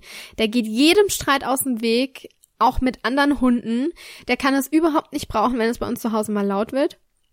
Der braucht ganz stark überall Harmonie und versucht die auch überall zu schaffen und macht deshalb auch so immer ein bisschen diesen Kasper. Ähm, ja, beschwichtigt er viel oder? Er ja, er beschwichtigt viel. Ja, ja, er ist eher so witzig und versucht mhm. da so ein bisschen, also das sind die Situation so aufzulockern. Genau, ja? genau. Weil ich hätte mir nämlich vorstellen können, dass Hunde, die halt einfach ein starkes Harmoniebedürfnis haben, eher einlenken und eher dazu tendieren zu beschwichtigen äh, oder die eine höhere Bereitschaft dazu haben zu beschwichtigen, einfach um halt ähm, ja wieder Ausgleich mhm. zu schaffen. Nee, das würde ich tatsächlich. Es ist ein bisschen weniger. Er versucht die die Situation charmant zu lösen auf seine eigene Art und Weise. Oder wenn irgendwo Stress mhm. auf dem Hundeplatz ist, Sami geht sofort aus dem Weg, der will damit überhaupt nichts zu tun haben. Kann er überhaupt nicht gebrauchen. Und das ist einfach, ähm, also da merkt man, das merkt man bei ihm total krass an. Auch wie gesagt, wenn es bei uns zu Hause ein bisschen lauter wird, dann sagt er, okay, ähm, ich komme wieder, wenn alles in Ordnung ist. Mhm. Ja. Ja, war super interessant. Ähm das waren jetzt ja so die äh, Fähigkeiten, genau, ja. quasi auf die wir eingegangen sind. Jetzt einmal noch die Persönlichkeitseigenschaften. Also wir sind ja vorhin einmal auf die Intuition eingegangen bei uns Menschen. Ähm, und ich denke, ähm, das ist einfach ein Punkt, der eigentlich gar nicht großartig diskutiert werden muss. Also alle Hunde reagieren rein mhm. intuitiv. Die haben ja keine keine Bewusstseinskopfstimme, die gegen ihr Bauchgefühl sprechen würde. Also alle Hunde reagieren nach Bauchgefühl. Ähm, das ist ja genau das irgendwie, was wir uns von unseren Hunden abgucken können. Die, die ähm, hören Positive Live FM. ja, Kopf. geil. ich finde, die haben keinen negativen Selbsttalk. Also ja. das ist aber allerdings was, was für alle Hunde sprechen würde, weil das ist jetzt irgendwie kein Intuition bei Hunden ist jetzt irgendwie kein Persönlichkeits, keine Persönlichkeitseigenschaft, die ja. für Hochsensibilität sprechen würde, weil alle Hunde meiner ja. Meinung nach intuitiv sind. So. Dann Gerechtigkeitssinn. Als ich vorhin den Punkt durchgegangen bin, dachte ich mir, wollte ich den erst ausgrenzen, aber dann dachte ich mir, nee, ähm, Hunde haben auch einen Gerechtigkeitssinn und habe mich wieder an eine Studie ähm, zurückerinnert. Und zwar wurde vor einiger Zeit äh, das sogar in einer Studie bewiesen, die nämlich im Fachmagazin Current Biology ähm, veröffentlicht wurde. Oder da habe ich den Artikel zumindest gelesen. Ähm, ich habe hier mal so einen Ausschnitt rausgesucht, worum es in, ganz so ganz kurz, worum es in der Studie ging. Und zwar lernten die Tiere zunächst auf ein Zeichen hin einen Knopf zu drücken. Also das waren jetzt ähm, Hunde und Wölfe, glaube ich, im ähm, Vergleich. Also die Hunde lernten zunächst auf ein Zeichen hin einen Knopf zu drücken und bekamen dafür stets ein Leckerli als Belohnung. Von zwei Tieren, die einander in benachbarten Gehegen zu, zu sehen, hä? Die einander in benachbarten Gehegen zu, ach so, zusehen mhm. konnten. Fail. zusehen konnten, erhielt im eigentlichen Versuch nur eines davon eine Belohnung für das Knopfdrücken oder eines musste sich mit einem Stück Trockenfutter zufrieden geben, während der Versuchspartner nebenan rohes Fleisch als Belohnung bekam. Und die ungerecht behandelten Hunde beendeten hieraufhin die Zusammenarbeit mit den Trainern und weigerten sich weiterzumachen. Das ist so krass. So, das ist ja, und das ähm, finde ich auch mega interessant. Wir verlinken euch die Studie auch gerne in den Show Notes, wenn ihr möchtet, da könnt ihr das nochmal genauer nachlesen. Auf jeden Fall, ich, man sieht auch irgendwie so ein Thema wie Eifersucht oder sowas mal unter den, Mhm. unter Hunden. Und da kann ich mir schon vorstellen, da spielt ja Gerechtigkeit vielleicht auch so ein bisschen Mhm. mit rein. Also ich kann es mir schon vorstellen, ja. Ich kann es mir auch vorstellen. Ähm, Krass, ja. so. Mhm. Mega, mega Dann, interessant. Muss ich was- mal komplett durchlesen. Ja. Packe ich ja in die Show Notes, Lisi. genau, ich gehe mal in den Shownotes gucken. Ähm, dann die Sinnsuche, die fällt meiner Meinung nach weg, weil Hunde einfach rein neurologisch gesehen einfach nicht die Prädisposition dafür haben oder einfach die Anlage nicht dafür haben, das Bewusstsein nicht dafür haben, ähm, ausreichend genug reflektieren zu können, um sich mit dem Sinn des Lebens auseinanderzusetzen. Und ähm, das ist ja aber irgendwie auch das Schöne bei Hunden, weil die leben einfach im Hier und Jetzt, die grübeln nicht. Also das fällt für mich generell weg. Mhm. Sinnsuche ist keine, ähm, keine, kein Persönlichkeitsmerkmal. Ich könnte mir sogar vorstellen, dass sie einfach schon den Sinn des Lebens kennen. Dass sie ihn gar nicht mehr suchen müssen, sondern Mhm. dass sie ihn kennen ja. und eben einfach ist, ja. mit Leichtigkeit durchs Leben gehen, so wie wir eben unsere Hunde auch wahrnehmen. Und Ja, das ist eine schöne Sicht auf die Ja. Dinge, finde ich. Auch einfach, weil sie so spirituell ja, sind. eben. Hm, ja.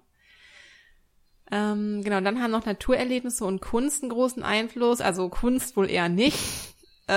Elefanten können aber malen. mit ihrem Echt? Rüssel. Geil. Ja, mein Tierheilpraktiker, gesehen. mein Tierheilpraktiker hat ein Bild von dem von dem äh, Elefant, das ein Elefant mit seinem Rüssel gemalt hat. Also der hat einen richtigen Elefant gemalt. Hä, wie verrückt. Also, das war aber dann zufällig. Keine Ahnung. Ähm, auf jeden Fall hat er mir das ganz stolz mal erzählt. Das würde ja abstraktes Denken bei Tieren voraussetzen. Inwiefern ist das erforscht? Das würde mich mal interessieren. Ja. Naja, also ich gehe jetzt auf jeden Fall, was, äh, was die Begeisterung für Kunst angeht, erstmal nicht davon aus. Und ähm, was nur Natur Naturerlebnisse angeht, ähm, glaube ich auch eigentlich nicht, dass Hunde von der Schönheit eines blühenden Herbstbaumes irgendwie plötzlich vollkommen begeistert wären oder Na, dass den pieseln wir mal denken, an. Oh, das ist aber geil. Ja, echt mal, den pieseln wir mal an. Ähm, sondern dass es einfach für sie total natürlich ist, eben Mhm. ähm, ja, oder in gewisser Weise normal ist, eben in der Natur zu sein und sie da auch einfach hingehören und deshalb was gar nicht so außergewöhnlich vorkommt. Also manchmal genießen Hunde schon den Moment, finde ich, wenn sie stehen bleiben und die Augen schließen und atmen und den Wind riechen und so. Mhm. Ja, machen meine auch Ähm, ganz Ich glaube, dann, dann genießen sie es schon, in der Natur zu sein, aber ich glaube auch, das ist eine generelle Sache. Mhm. Ähm, nicht, dass es da ein Bewusstsein für gäbe oder so. Mhm. Ähm, Finde ich schon ein bisschen schwierig, diesen Punkt. Ähm, bin ich ein bisschen unentschlossen. Aber ich glaube, dass es auch eher ähm, allen Hunden so geht. Ich glaube auch, dass Ja. sie auch von Natur aus einfach die Natur mehr schätzen, weil sie eben sie anders wahrnehmen durch die Gerüche. Ähm, und dass sie vielleicht sich nicht über diesen Herbstbaum freuen, aber dass sie allgemein die Natur mehr schätzen als manch mancher Mensch. Ähm, Echt, das denke ich irgendwie nicht, weil schätzen würde ja dafür stehen, dass sie ein Bewusstsein dafür haben, dass sie in der Natur sein können. Vielleicht ist schätzen das Etwas falsche schätzen. Wort, aber sie, ich denke, dass sie es einfach bewusster, bewussterer wahrnehmen. Ähm, Bewusster war schon richtig. ja, aber ich wollte sagen, einfach mehr bewusster wahrnehmen als wir. Eben gerade durch, durch die, die Nase halt auch. Hm. Weil ich das einfach so Ich faszinierend weiß finde. nicht, also ich, ich glaube, dass sie mehr von der Natur vielleicht wahrnehmen, Mhm. durch dadurch, dass sie Gerüche Mhm. wahrnehmen. Aber ob sie es bewusster tun oder ob sie es mehr schätzen oder ähm, ich weiß nicht, also das finde ich echt ein bisschen schwierig. Mm, zumindest jetzt in Bezug auf Hochsensibilität würde ich es, glaube Ja. ich, eher ein bisschen Ja. ausschließen. Ja. Dann waren wir noch bei ausgeprägter Kre- Kreativität und Analysefähigkeit. Das kann ich mir zum Beispiel beim Lösen von Aufgaben schon vorstellen, dass ähm, der eine Hund eher, obwohl das kann auch eine Lern auf, auf eine Lernerfahrung zurückzuführen sein, dass einfach Hunde schneller lernen ähm, zu analysieren und eine Lösungsstrategie Mhm. zu entwickeln. Das kann ja auch auf Erfahrung zurückzuführen sein. Wir sind ja hier bei ähm, ja, Persönlichkeitsmerkmalen oder Persönlichkeitseigenschaften. Mm, Also doch, ich glaube schon, dass es eine Anlage dazu geben kann, wie kreativ ein Hund ähm, ja nicht unbedingt auf Problemlösung, sondern ja, auf was kann man noch kreativ reagieren? Mhm. Hm. Also ich glaube schon, es gibt eine Veranlagung dazu, aber dass man das halt durch Lernen auch stark modifizieren Ja. kann. Deswegen kann ich mir schon vorstellen, aber ähm, es ist jetzt für mich kein eindeutiges Charakter, keine eindeutige Charaktereigenschaft oder Kriterium für die Persönlichkeits, Ja. Äh, für, für das Persönlichkeitsmerkmal Hochsensibilität. Genau, Scanner-Persönlichkeiten, dass der Hund viele verschiedene Interessen hat. Ich denke, das ist schwierig zu sagen, weil wir die ja meist vom Hundehalter abhängig machen. Also, Ja. weil der Hundehalter ja eher ähm, bereit dazu sein muss, mit dem Hund was auszuprobieren. Da kann der Hund ja in den meisten Fällen schlecht selber austesten. Ähm, und die Verbundenheit zu Freunden, Familie, Tieren und Natur, das ist für mich eigentlich der Punkt Bindung. Ja. Und ähm, ich glaube, jeder Hund wünscht sich natürlich irgendwie eine enge Bindung, egal ob zu einem Menschen oder zu einem Tier. Es ist halt immerhin ein soziales Lebewesen. Mhm. Aber was ich schon glaube, so dass der eine Hund sucht vielleicht noch eher nach einer tieferen Bindung zum Menschen oder auch zu einem Artgenossen oder einem anderen Tier Mhm. vielleicht auch. Kann ich mir schon vorstellen, ähm, dass der eine Hund da sensibler ist als der andere. Was mir gerade noch einfällt, weil ich vor kurzem angeschrieben wurde bezüglich tiergestützter Therapie, ähm, wenn wir gerade noch mal auf das Thema Empathie eben zurückkommen, Ich glaube, die E-Mail haben wir bei Positive Life bekommen. haben wir die, ja, kann sein. Ja, die habe ich nämlich beantwortet. Echt? Nee, dann war es aber, Mhm. dann war es auf meinem persönlichen Kanal, wo ich das auch noch bekommen habe, ähm, wo ich gefragt wurde, ob sich die Weißen zum Beispiel total dafür eignen. Und ich denke, Mhm. dass sich viele Hunde dafür eignen, aber was ganz viele auch vergessen, dass auch die Hunde ähm, sich ja dem annehmen. Und das, das, darüber hatte ich es mal mit einer Physiotherapeutin, äh, gerade über diese Therapie mit Hunden, dass der Hund auch ganz, ganz viel Ruhe nach so einer Therapie benötigt, um sich von dem Menschen wieder lösen zu können, weil es kann natürlich auch sein, dass der irgendwie, ich möchte nicht sagen, ein Stück weit die Probleme des Menschen aus der Therapie mit nach Hause nimmt. Ähm, aber ich denke schon, dass ein, also dass, dass es bestimmt Hunde gibt, und das würde ja wieder für hochsensiblere Hunde sprechen, die einfach mehr Ruhe nach so einem Therapieeinsatz benötigen als andere. Und es gibt wahrscheinlich Ja. Hunde, die einfach sich mehr mit dem Menschen identifizieren können, vielleicht mehr das ranlassen können und sich schwerer davon abgrenzen können. Mhm. Ja, das ist auf jeden Fall, ja, das ist interessant. Ja, und äh, das ist mir gerade noch gerade noch irgendwie in den Kopf gekommen. Ähm, und äh, aber ich fand das auch ein super spannendes Thema. Also ich wollte das immer mit Finn machen, aber ich weiß, Finn ist einfach überhaupt nicht der Typ dafür. Das würde bei ihm überhaupt nicht Und auch gehen. dafür ist es einfach wichtig, diese Charaktereigenschaften vielleicht einmal bei seinem Hund durchzugehen und auch einfach seinen Hund besser kennenzulernen. Und ja, vielleicht kannst du einmal noch die Eigenschaften, die wir jetzt gerade besprochen haben Ja. ähm, und die auf einen hochsensiblen Hund hinweisen könnten, einmal grob zusammen, also zusammenfassen, um da jetzt einfach nochmal eine Übersicht zu schaffen. Also Genau. wenn ich jetzt herausfinden möchte, ob mein Hoch vielleicht hochsensibel ist oder sehr Ja. sensibel ist, so kann man es ja auch nennen oder nicht, ähm, welche Eigenschaften sollten wir jetzt berücksichtigen, weil wir Genau. jetzt ein paar ausklammern können. Also es ist so, wir haben ja jetzt keinen Test oder so entwickeln, entwickelt, bei dem man tatsächlich sicher sagen kann, oh, dein Hund ist hochsensibel. Ähm, aber ich denke, dadurch, dass wir jetzt das, was wir alles genannt haben, äh, bekommst du auf jeden Fall ein Gefühl dafür oder ja, stellt sich so eine Tendenz ein dafür, wenn der Hund eben folgende Sachen zeigt, wie eine versteckte Wahrnehmung von Details und von Sinnesreizen, diese Fehlersensibilität, ähm, worüber wir gesprochen haben, oder eben diese schnelle Überreizung, ähm, was die Geräusche, die Temperatur, die Geruchsempfindlichkeit ähm, mit anbelangt, die eine höhere Schmerzempfindlichkeit, Anfälligkeit für Stresskrankheiten, da ist glaube ich auch Finn voll der Typ dafür. Ähm, und auch eben das Hungergefühl und Müdigkeit, das Wohlbefinden, ja, beeinträchtigen. Soziale Kompetenzen, Empathie, Harmonie, Bedürfnis, Stimmung, Übertragung. So eben wie Sami, der einfach total viel Harmonie benötigt. Ähm, oder so ein Gerechtigkeitssinn. Ich finde das so krass mit dieser Studie.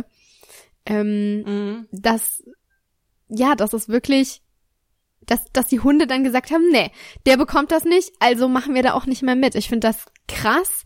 Das äh, kann man sagen, dass die Hunde schon so ein Bewusstsein haben. Ja, wenn die Gerechtigkeit einschätzen können, finde ich schon. Ja, ne? Ich finde das Hunde spannend. haben Bewusstsein, aber halt nicht unbedingt Ja. für alle Dinge, für die wir auch ein Bewusstsein haben. So. Um das vielleicht irgendwie nochmal verständlicher zusammenzufassen, Ja. das könnte man vielleicht sonst missverstehen. Genau. Ja. aber auch da die ausgeprägte Kreativität ähm, kann ich mir schon vorstellen, gerade wenn es ja, vielleicht auch um das Training geht, dass der Hund sich vielleicht einfach neue Dinge einfallen lässt, einfach mal selber irgendwie was, ja. Ja, aber auch in Kombination mit der Analysefähigkeit, also einmal zu reflektieren, hat das funktioniert oder nicht, und Ja. suche ich mir eine andere kreative Ja, Lösung. ja. Und, Das auf jeden Fall. Und eben die Verbundenheit, die Bindung. Das ist ja auch unser Schwerpunktthema. Aber ich denke auch, dass Hunde ähm, sich zum Teil vielleicht tatsächlich eine tiefere Bindung wünschen.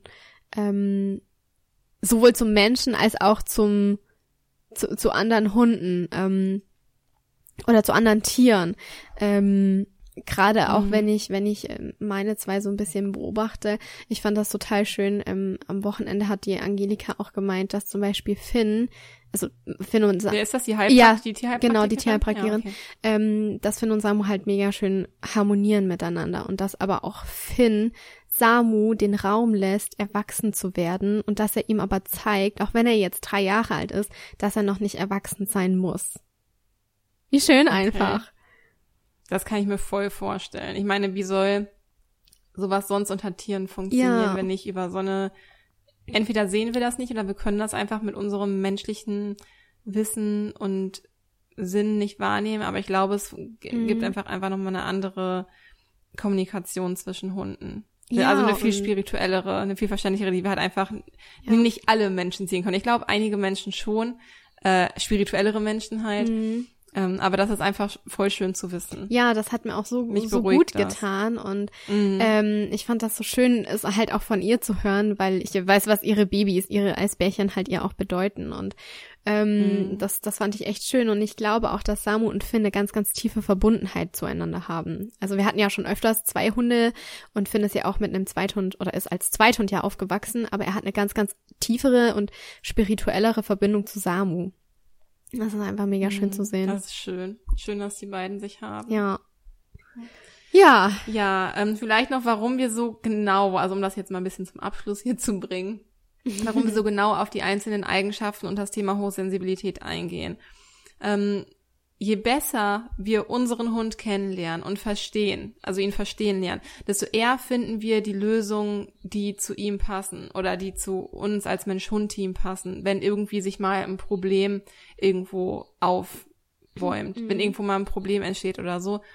Und es ist eben so, dass keine Lösungsstrategie für jeden Hund oder jedes Mensch-Hund-Team gleich funktioniert oder gleich gut ist. Und es hilft uns selbst vielleicht auch, sensibler mit unseren Hunden umzugehen und Verständnis dafür zu haben, wenn die zum Beispiel stressanfälliger sind, dass wir nicht irgendwie denken, oh Gott, warum funktioniert das Training heute nicht mehr?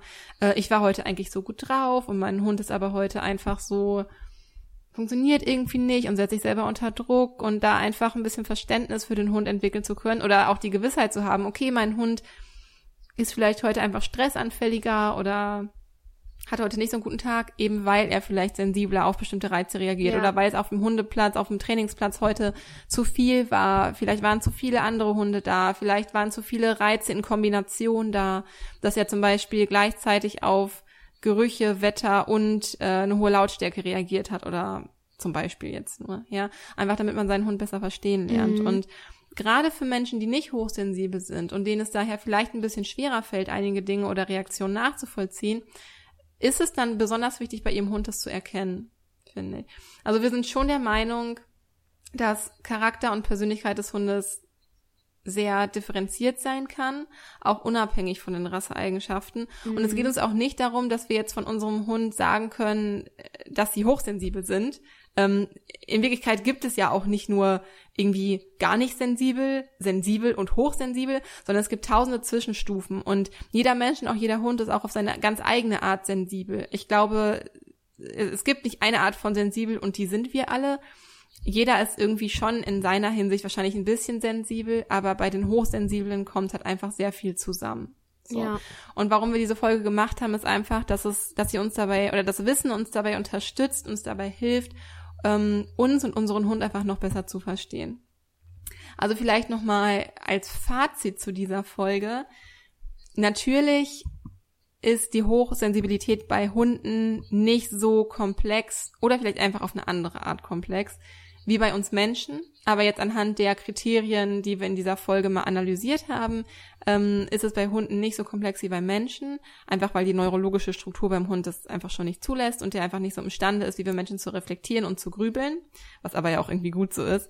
Aber man kann schon differenzieren und sagen, dass der eine Hund mehr und der andere Hund weniger als der andere von Natur aus, also von seiner Persönlichkeit aus, ähm, sensibel ist. Also vielleicht mehr auf Reize reagiert mhm. oder einfach Hunde unterschiedlich stark sensibel sind.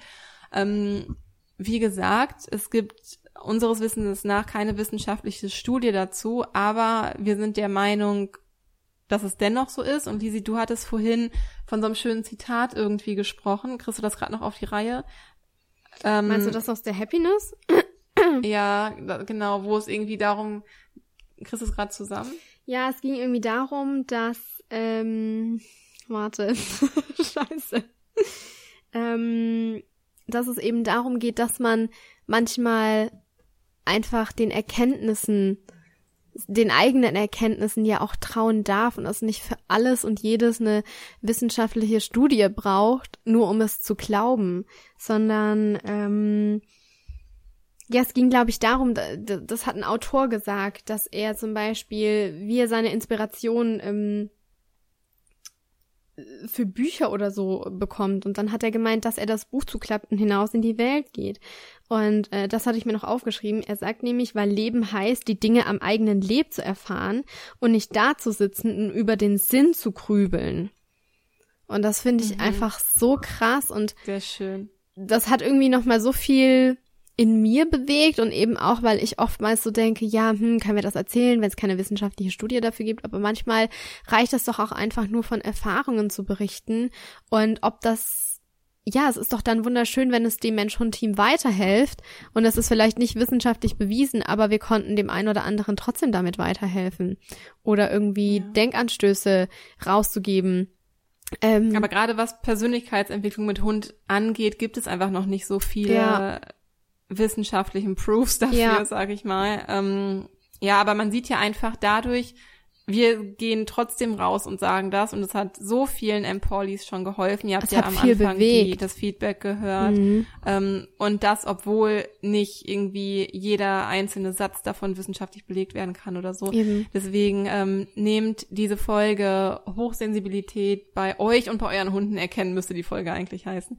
Gerne für euch mit und äh, wir hoffen einfach, dass es ähm, ja, dass Leute, die sich da betroffen fühlen oder die ihren Hund da irgendwie sehen, ja, dass ihr euch oder du dich da einfach drin bestärkt fühlst, ähm, dass es einfach nicht falsch ist, sondern dass es so sein darf.